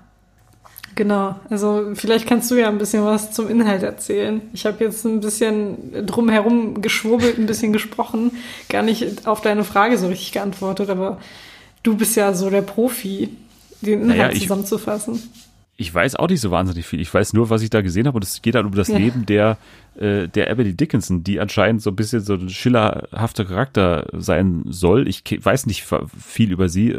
Es wirkt so ein bisschen wie Mozart irgendwie, also so, so ein, bloß halt auf weiblich irgendwie. Ja. Mozart weiß man ja, war dieser Popstar, der irgendwie total durchgedreht ist. Mit und- und Modern Drogen Talking genommen- getourt hat und so, ja. Ja, was? Irgendeine Anspielung, die ich verstehe gerade. Nein, nein. Okay. Ähm, was ich wahnsinnig gut finde, was ich immer gut finde, weil ich bin ja überhaupt kein Fan von Historiendramas und, und Historienserien generell. Ich, ich mag diese Kostümsachen nicht. Und was es für mich erträglich macht, ist diese moderne Musik. Und ich hoffe, dass das, was man im Trailer gehört hat, dass man das auch in der Serie hört wird. Also ich liebe es, wenn moderne Musik über alte äh, Bilder gehangen wird. Also ich kenne das aus The Nick zum Beispiel. The Nick ist einer der wenigen Serien, die äh, ein Historiendrama sind und für mich erträglich waren, weil es eben da immer diese krasse Musik gab und das fand ich hier auch cool und wenn das so durchgezogen wird, dann bin ich auf jeden Fall Fan von Dickinson. Ich finde den Cast äh, in- interessant und äh, eben auch diesen Aspekt mit der, Musik, deswegen ist das für mich jetzt erstmal interessanter als The Morning Show irgendwie. Ähm, äh, ja, Dickinson, schaut rein, wenn es Ja. dann soweit ist. Ich schaue da rein Hm, ich auch. eine Serie, in die wir beide, ich weiß nicht, ob wir da reinschauen. Ich, ich nicht, weil ich bin überhaupt kein Star Wars Mensch und Ja, habe noch nie nicht. einen in meinem ganzen Leben einen Star Wars Film gesehen. Äh, The Mandalorian. Das ist ja die große Serie, die bei Disney Plus ansteht, äh, die sie sich ganz vorne auf, auf die Fahne schreiben, die auch von Anfang an ab dem 12. November geht's los, dann auch verfügbar sein wird. Und da gab's auch einen Trailer. Äh, ja, da, ich glaube, da sind wir beide keine Experten, deswegen Nee. lassen wir es auch mit der Trailer-Analyse. Äh, ich habe sie zwar geschaut und Gi- Giancarlo Esposito taucht auf, also hier Gus Fring aus Breaking Bad taucht auf. Äh, ja, okay, es, es gibt sogar Leute, die Bill Burr irgendwo an der Glatze erkannt haben sollen im Hintergrund. Also von mir aus viel Spaß damit. Ich weiß nicht, was ich damit anfangen soll, aber wir wollen ein bisschen über Disney Plus reden, weil da gab es eine Expo, die D23 Expo, wo viele Features bekannt wurden von Disney Plus und eben nicht nur inhaltliche, sondern auch so ein bisschen technische. Und das ist ja auch interessant. Also man kann sich mittlerweile diese Benutzeroberfläche schon anschauen. Also da, da gibt's äh, schon äh, Screen-Shots davon von dieser Benutzeroberfläche. Es sieht sehr ähnlich aus wie Netflix, muss man sagen. Es ist ein bisschen weniger Schnickschnack, also es sieht ein bisschen anders aus, ein bisschen einfacher. Ich habe nicht damit gerechnet, dass das irgendwie schrecklich ausschaut. Es ist nicht irgendwie Sky-Niveau und es ist auch nicht äh, Amazon-Niveau, muss man sagen. Es ist ja auch nicht so, so geil. Da ist schon natürlich Geld dahinter, das sieht man schon. Ich habe hier ein paar Stichpunkte noch, äh, gehen wir die mal kurz durch, für ein paar technische Rahmenbedingungen von Disney Plus. So, für mich die wichtigste Neuigkeit, Episoden werden wöchentlich veröffentlicht und nicht auf einen Schlag. Was hältst du davon? Ich persönlich bin ja ein sehr ungeduldiger Mensch, also ist dieses Konzept für mich nicht so gut. Aber ich kann durchaus verstehen, dass man das so macht, weil das bindet die Kunden auch länger, also langfristig an den Anbieter. Ja. Und äh, vor allem, wenn du so hier äh, High-Production-Sachen hast, wie eben The Mandalorian, was auch wirklich hochwertig ausschaut, ähm, dann willst du das auch nicht vergeuden an einem Wochenende, wo du alles auf einen Schlag raushaust und dann eben äh, diesen ganzen Bass, der dadurch entsteht, dann eben nicht mehr hast. Also du hast keine wöchentlich veröffentlichten Reviews von äh, Fernsehkritikern, du hast eben keine Diskussion auf Reddit. Für mich macht das Sinn und ich kann verstehen, warum das Disney Plus macht und ich glaube auch, dass es für uns als Konsumenten dann im Endeffekt Vorteile haben kann. Ähm, es wird eine unbegrenzte Anzahl an Geräten nutzbar sein, also du kannst gleichzeitig bis zu zehn Streams streamen, also gar keine Probleme, wenn man sich einen Account mit seiner Familie teilen will, dann geht das. Offline-Viewing, wo ja Netflix jahrelang mit sich gehadert hat, ob sie das machen sollen, gibt's von Anfang an. Man kann bis zu sieben Profile erstellen auf seinem Account mit bis zu hunderten Avataren. Also anscheinend, wer es braucht, kann auch das machen. Es wird, und das ist ja für Disney schon interessant, einen eigenen Kindermodus geben, mit sogar einem eigenen Interface. Also das schaut dann nochmal anders aus. Das ist ja deswegen äh, gut, weil ja Disney schon eine Kindermarke eigentlich ist und auch bleiben will. Also die haben ja auch bekannt gegeben, dass sie die ganzen Erwachsenen-Content, den zum Beispiel auch FX hat, was ihnen ja auch gehört mittlerweile, äh, dass sie den an Hulu abgeben wollen, was ihnen ja auch gehört. Also das ist ja der zweite Streaming-Service, den sie haben. Also macht auch Sinn, dass da so eine Abtrennung ist zwischen Kindern und dass das natürlich nochmal ganz besonders im Zentrum steht bei äh, Disney Plus. 4K-Content und was, was sich auch von Netflix abhebt, Filme kommen mit Bonus-Content. Das heißt, Behind the Scenes, Interviews, Audiokommentar, das wird's dann alles auch auf diesem Streaming-Service geben und das finde ich schon besonders. Das ist auf jeden Fall besonders. Finde ich richtig gut. Also vor allem, wenn wir uns anschauen, dass es diese ganzen Marvel-Filme dann auch da geben wird. Ja. Also da kannst du dich dann auch freuen, hier auf, äh, wie heißt sie, Dr. Marvel? Nee, Dr. Mrs. Marvel. Ja, Captain deine Marvel. Favoritin. Captain, Captain Marvel, genau. ja. Captain Obvious. Äh, äh, kommt dann eben auch mit den ganzen Behind-the-Scenes-Material und so Mega. weiter. Also Mega. das ist schon ziemlich cool. Ja. was auch auf dieser Expo bekannt wurde oder was da angekündigt wurde, also das ist schon ein kluger Schachzug, finde ich. Es hat bisher noch kein Streaming-Anbieter so gemacht, wie ich das mitbekommen habe. Äh, ein ziemlich krasses preisliches Angebot. Also man weiß ja, dass äh, das Ganze sieben Euro kosten wird, regulär. Das ist ja schon mal wenig. Also für diese Masse an Content, die man da bekommt, von Fox, von äh, Disney, von äh, Marvel, National Geographic, für sieben Euro. Und jetzt gab es ein Angebot, wenn man auf diese Expo seinen Vertrag abgeschlossen hat und das Ganze ist mittlerweile auch online möglich für die ähm, Länder, in denen das von Anfang an dann ab November verfügbar sein wird, da gibt es ein Angebot, sich für drei Jahre zu binden vertraglich und dafür 140 Dollar zu zahlen. Das macht 3,92 Euro, äh, 3 Dollar 92 natürlich pro Monat. Und das ist schon, das ist schon nochmal ein Kampfpreis. Also die 7 Ja. Euro waren ja schon ein Kampfpreis und jetzt nochmal, das ist ja echt Wahnsinn. Äh, ja, das ist auf jeden Fall ähm, unschlagbar eigentlich. Jetzt muss ich, würdest du dir, also bist du aktuell am überlegen, wenn Disney Plus jetzt von Anfang an auch in Deutschland verfügbar sein Ja. würde, was es ja nicht ist, ist ja in Holland äh, verfügbar. Dann äh, ziehe ich als halt nach Holland. Ja. äh, also würdest, würdest du dir das Stand heute überlegen, mit dem jetzigen Wissen auch, was da von, von Anfang an verfügbar sein wird, dass du es dir holst, dieses Disney Plus? Na, ich glaube, ich würde noch ein bisschen abwarten. Ich würde noch ein bisschen warten, was da noch kommt, obwohl, naja, die Auswahl ist ja schon, wie du gerade gesagt hast, Fox, Disney, National Geographic. Also allein für National Geographic würde ich da bezahlen. äh, ja, aber ich weiß nicht, ob ich dieses Angebot annehmen würde mit 140 Dollar oder ich weiß jetzt nicht, wie viel Euro das wäre weil ich immer ungern so auf einmal so einen Haufen Kohle rauswerfe. Ich mache das fast lieber. Also wenn ich an Amazon denke, Wirklich? da bin ich immer ganz froh, dass es am Anfang des Jahres weg ist und dann habe ich den halt ein Jahr lang. Also da muss ich mich gar keine Gedanken drum machen. Vielleicht bin ich da ein bisschen anders, aber ich würde es mir wahrscheinlich als Interesse holen, weil es gibt schon ein paar Sachen, die ich auch interessant finde. Vor allem, und da bist du bestimmt auch dabei, ich weiß nicht, ob du das wusstest, dass es das gibt, The World According to Jeff Goldblum. Da heißt Nein. ich weiß nicht, was es ist. Es ist einfach nur Jeff Goldblum, der, der irgendwelche Sachen in der Hand hat und die irgendwie anschaut und darüber redet und so. Es gibt auch einen kleinen Trailer schon.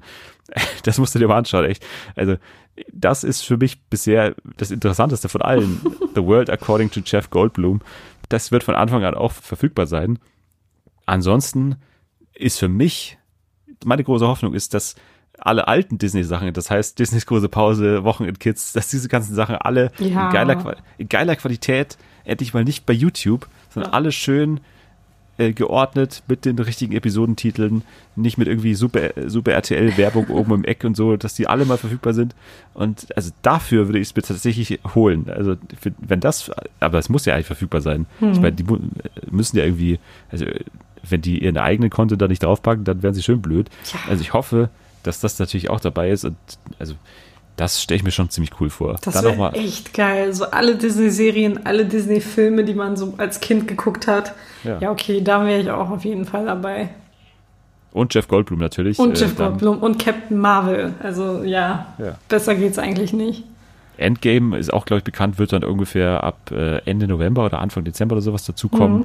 Also das ist dann natürlich auch nochmal ein krasses das Argument. ist richtig krass. Bisher macht Disney, finde ich, alles richtig in der Werbung dafür auf jeden Fall. Und wenn ich mir dagegen Apple anschaue, mit ein paar Trailern, aber sonst gar nichts, also man Ja. weiß den Preis, okay, aber man weiß also von dem Interface noch überhaupt gar nichts, man weiß überhaupt nicht, was man bekommt für diese 9,99. Das ist aber wieder typisch Apple. Also da wird wirklich bis zum letzten Tag alles geheim gehalten. Das ist so typisch für dieses Unternehmen. Es wird alles irgendwie hinter verschlossenen Türen gemacht und aber irgendwie wird auch gleichzeitig so ein Riesentrara drum gemacht.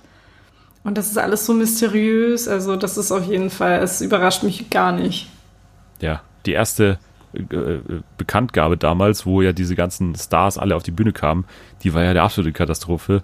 äh, diese Keynote, weil sie hatten ja überhaupt nichts zu verkünden. Sie, sie hatten keine Kooperation, Ja. was man ja davor gedacht hatte, dass sie für diese Apple TV Channels, äh, dass sie da irgendwie verkünden, okay, hier könnt ihr HBO für das und das schauen und so. Aber sie hatten ja keine Kooperation, nix und haben einfach gesagt, okay, es gibt ab jetzt Fernsehsender bei uns, wo ihr dazu buchen könnt, was jeder kann bei Amazon schon Ja. lange.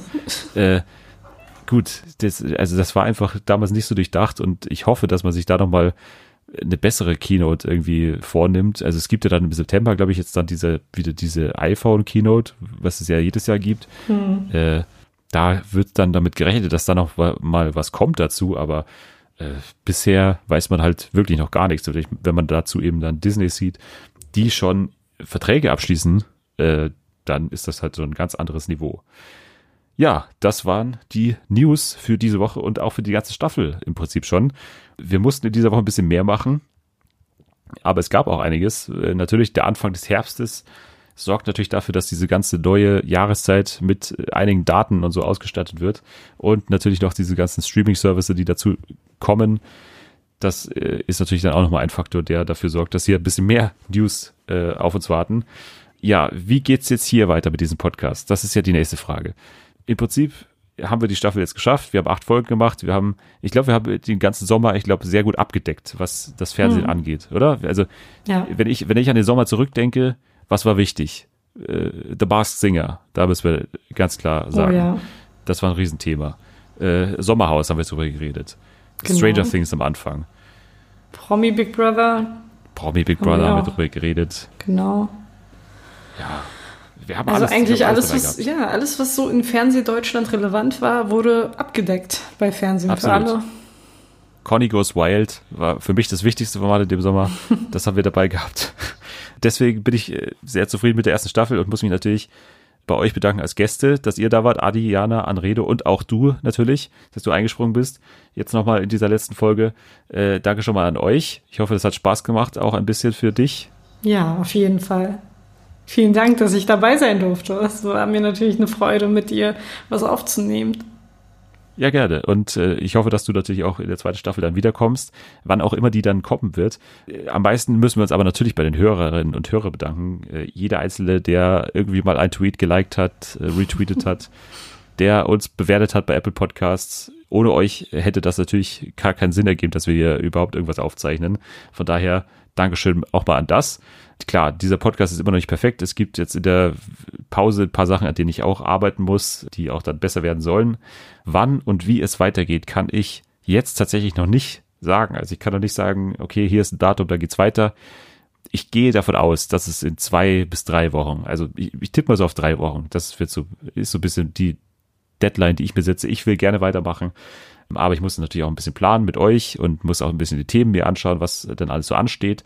Äh, wir haben ja gerade gehört, im Oktober passiert einiges, Domian kommt, also eigentlich erklärt sich von selbst, aber ich muss ein bisschen auch natürlich mein ganzes Leben äh, auch danach ausrichten, weil es war tatsächlich mehr Arbeit, als ich das davor auch erwartet habe. Aber das äh, habe ich auch gerne gemacht wie gesagt, ich habe es vorher schon mal gesagt bei Breaking Bad, wenn ihr mal zu Gast sein wollt, ich nehme, also wir können gerne über alles sprechen. Ich, ich, wenn ihr zu Gast sein wollt, gerne kommt zu mir und und schreibt mich an und dann kriegen wir das bestimmt hin. Eigentlich ist Voraussetzung nur, ihr müsst gerne Fernsehen schauen und ihr müsst also ihr solltet ein Mikro haben, im besten Fall. Also ihr müsst irgendeine Möglichkeit haben, dass es einigermaßen gut klingt. Ich hoffe, du bist wieder in Staffel 2 dabei. Auf Ähm, jeden Fall. Sehr gut. Und dann können wir auch schon mal uns darauf freuen, dass es ein, eine gute Staffel wird. Bis dahin könnt ihr uns natürlich wieder gerne schreiben. Und äh, wenn euch die ganze Staffel gefallen hat, dann sagt es mir gerne, weil das hilft am meisten, wenn ich in irgendeiner Form weiß, was euch gut gefallen hat. Ich, äh, womit ich immer hader, ist immer diese Länge von den Folgen. Also wenn ihr sagt, ich versuche immer das so kurz wie möglich hinzukriegen, aber ich weiß natürlich nicht, wenn das für euch okay ist und das so lange geht wie heute, dann ist es halt in Ordnung und dann, dann muss ich mir da nicht so einen Stress machen. Also sagt mir gerne, wie ihr das seht und wie ihr auch andere Inhalte seht und hinterlasst uns gerne eine 5-Sterne-Bewertung bei Apple Podcasts und wo auch immer das möglich ist und ähm, retweetet uns und liked uns. Das hilft auch. Alles hilft auf seine Art und Weise.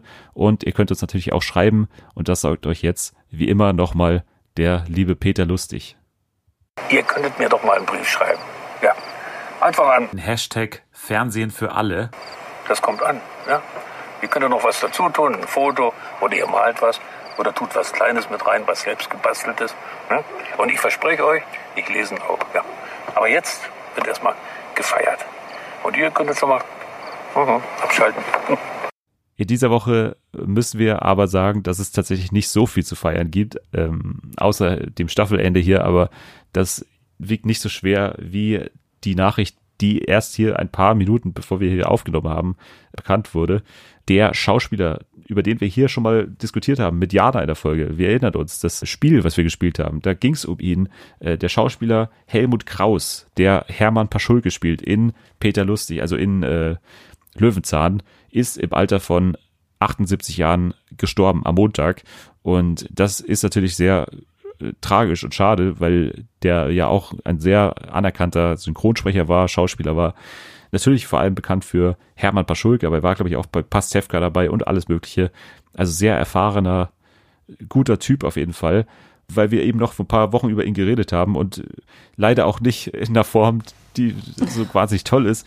Deswegen will ich diese Folge nochmal sozusagen Ihnen in Gedenken irgendwie widmen und äh, nochmal meinen Lieblingsclip aus Löwenzahn von ihm abspielen, nämlich wie Hermann Paschulke äh, das Handy erklärt. Das hören wir jetzt nochmal an und, und äh, denken an ihn und äh, äh, hier erklärt Hermann Paschulke nochmal das Handy. Das finde ich ganz toll. Ja, sehen Sie mal, Herr Lustig. Ein Wunder der Technik. Damit, damit kann ich im Garten telefonieren, im Auto, am Nordpol, in Amerika. Und noch etwas. Man kann mich überall erreichen. Ich bin mit der ganzen Welt ver... Ah, Augenblick. Der Cityhof. Eine neue Nachricht. Kommt gerade rein. Aha. Disco-Party um 20 Uhr im Bärstädter Bahnhof. Toll, ne? Ja, und äh, gehen Sie hin? Natürlich nicht. Aber ich könnte.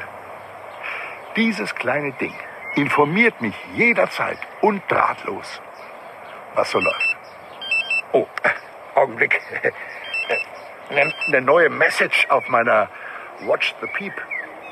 Ah, hier, sehen Sie mal. 368. Das ist Karl-Heinz. Ich soll ihn anrufen. Ganz schön stressig, Ihr Gepiepse, Frau Schwölke. So, jetzt können wir aber wirklich Schluss machen. Danke an dich, Selma, dass du dabei warst für diese letzte Folge. Sehr gerne. Danke für die Einladung. Gerne, wie immer, du bist immer wieder gerne eingeladen und deswegen sage ich jetzt zum letzten Mal in dieser Staffel die magischen Worte Oder das magische Wort, besser gesagt, ist nur ein Wort. Nämlich abschalten.